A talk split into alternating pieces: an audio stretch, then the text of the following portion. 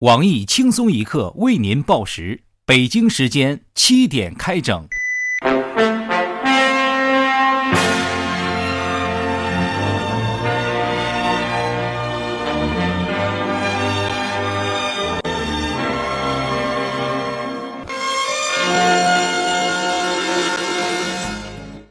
各位友，大家好，今天是六月十九号，星期五。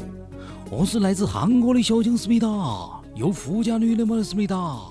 大家好才是真的好。我是来自韩国的小桑思密达，我们交往吧。欢迎收听新闻七点整，今天要整的主要内容有：男子给流浪汉买食物，不料遭对方拒绝，心有不爽的他果然正义的扇了流浪汉几个耳光。是啊，你不接受我的东西，我怎么被自己感动？不打死你才怪。拆迁户索要拆迁手续，某干部颇有大将之风的笑称不服就去告政府。由于他表现过于出众，被责令写出深刻检讨，群众纷纷表示心疼，处罚过于严重，罚酒三杯就好了。孕妇临产赶去医院生孩子，医生一检查发现宝宝竟然不在产妇体内，原来孩子在途中已生，没有一点点防备，不穿裤子就这么掉在路上来到世界。本台评论。孩子长大后，父母终于可以理直气壮地说：“你是在路边捡来的。”北大年轻毕业生辞去副县长职务回乡创业，称农民职业最自由。当问及如果自己是县长还会辞职吗？他表示：“这个无法假设自己当不了县长。”这个故事告诉我们，副县长当不了县长。此外，在中国，农民也不是一种职业，是一种身份和撕不掉的标签。不过，这才是北大人的正常工作：卖猪肉、烤猪蹄、种花生。人生如戏，全靠演技。重庆一对男女通过网上认识，人生如戏，全靠演技。重庆一对男女通过网上认识，一个自称车幼珍，韩国女子；一个自称车贤浩，韩国高富帅。两人就这么同时冒充韩国人谈恋爱。车幼珍已在对方身上花了两万多，他报假警想找到车贤浩，结果车幼珍原名李玲，车贤浩原名刘强，两个人都在用翻译软件冒充韩国人谈恋爱。哎，世界那么大，碰巧你也在装逼，在一起。在一起，抗日剧又现雷人剧情。游击队员自行车技术非常棒，骑出了直升机的效果，不仅旱地拔葱直接起飞，还顺便搬动了火车的道闸，同时躲开了飞来的子弹，还是兵器，还是炸弹。看完后，群众纷纷表示，小日本能熬过八年抗战真的不容易，难怪他们一直不想重提历史，这是他们的血泪史。著名表演艺术家六小龄童表示：“艺术可以百花齐放，但不能胡编乱造。让孙悟空和白骨精谈恋爱，自己实在接受不了。”对此，我台白养活了五年的著名编剧夏白活称：“这是尊重原著的表现。原著不是有一句话吗？妖精吃俺老孙一棒！”嘿嘿。不过，即便如此，老艺术家也不必担心。现在支持悟空与八戒恋爱的人越来越多了。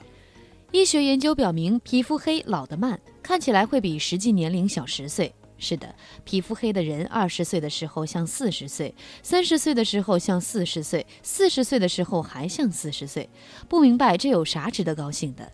最起码皮肤白的时候有年轻的时候，该老的时候老了也无所谓。黑的精老，矮的长寿，胖的智商高，丑的健康，你们高兴就好，尽管研究。美国一男子因好奇想体验被枪击是种什么感觉，竟开枪射击自己的脚背。虽然伤势不重，已接受治疗，但他仍然被当地司法部门起诉。本台评论：外国人真会玩，这一枪不但体验到了被枪击的感觉，还意外地得到了被起诉的体验。隔壁曹县推出万能营养药片，服用后可促进儿童发育，提高年轻人注意力和大脑发育，推动运动员及时发力，并调节老年人的血糖水平，改善其性功能，可谓功能齐全，老少皆宜，堪与板蓝根媲美。吃了之后就可以不吃饭省口粮了。下面请听详细内容。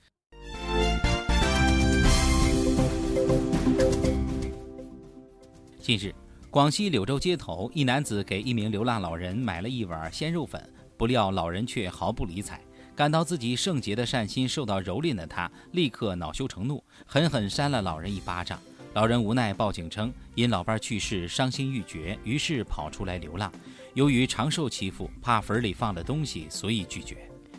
我台懂点法律的黑社会大哥东子严肃地表示：“感动自己，恶心别人。当年硬要扶老奶奶过马路的红领巾长大了，本来想买个粉儿救济老人，发个朋友圈，结果人家不领情，典型的道德装逼失败后气急败坏，做了点好事就要别人感激涕零、锦旗表扬，以为自己在逗宠物呢。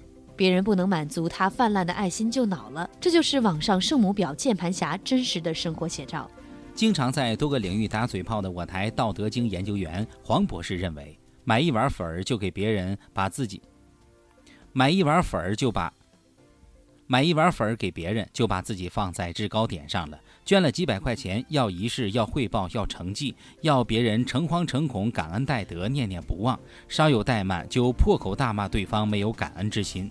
这种所谓的善心善行到处都是，典型的我为了你好，你不领情我就揍你。大家要明白，再卑微的人也有拒绝的权利，再高尚的初衷也没权利打人。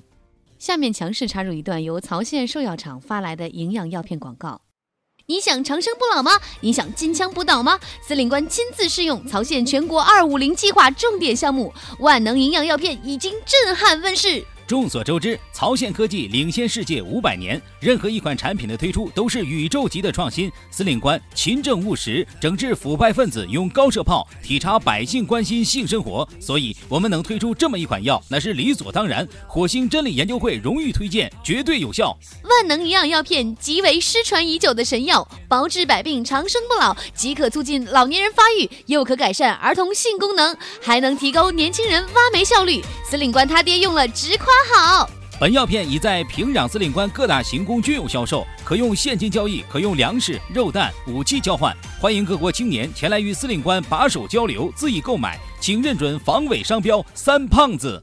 广告回来。近日，一段视频显示，安徽阜阳某拆迁现场，面对拆迁户哭着索要拆迁手续的凄凉场景，一位和颜悦色的信访干部不时大笑，称：“不服你就去告政府啊，起诉政府去，不去还不行。”视频曝光后引发热议，当地政府果断责令该干部写出深刻检查，并向网友道歉。对此，经常在多个领域打嘴炮的我台反腐专家黄博士表示：“露脸有风险，微笑需谨慎。想当年大表哥就是因为迷人的笑被查出来的。不过，该干部全程保持微笑，没有骂人，更没有动粗。你们还想怎样？处罚明显过重，写检查太难了。什么？谁说这是权力的傲慢？人家说的是真话，不应该接受批评。我只是好奇，为何他要被要求向网友道歉？”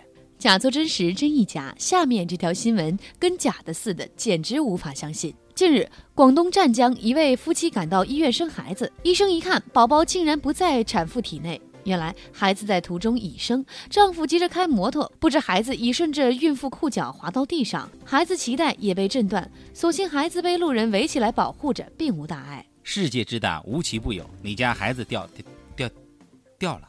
妈妈，我是怎么来到这个世界上的呀？路边捡的，别人生孩子差点丢掉半条命，这些人生孩子就跟拉屎一样轻松，有打喷嚏生崽儿的，有喝水生崽儿的，还有走路生崽儿的。如今又来了个摩托车震掉崽儿的，让那些生崽儿痛到半死的妈妈情何以堪？经常在多个领域打嘴炮的我台医学专家黄博士表示，既然两口子心这么大，孩子命运如此坎坷，那就取个洋气点的名字吧。我觉得叫懵逼的路飞不错。不过，作为一名医学界专家，此刻我只担心事情闹这么大，会不会到头来砸我们的饭碗？以后还有人到医院生孩子吗？一辆摩托全搞定。今天的新闻七点整就整到这里，明天同一时间不整。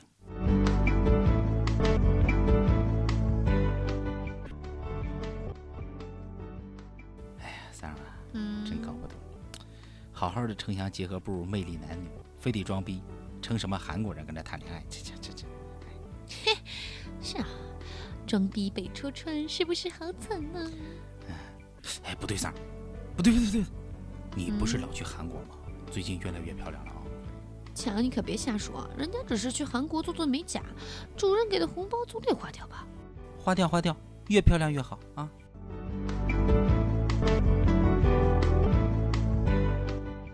本节目由网易每日轻松一刻工作室与考拉 FM 联合制作播出。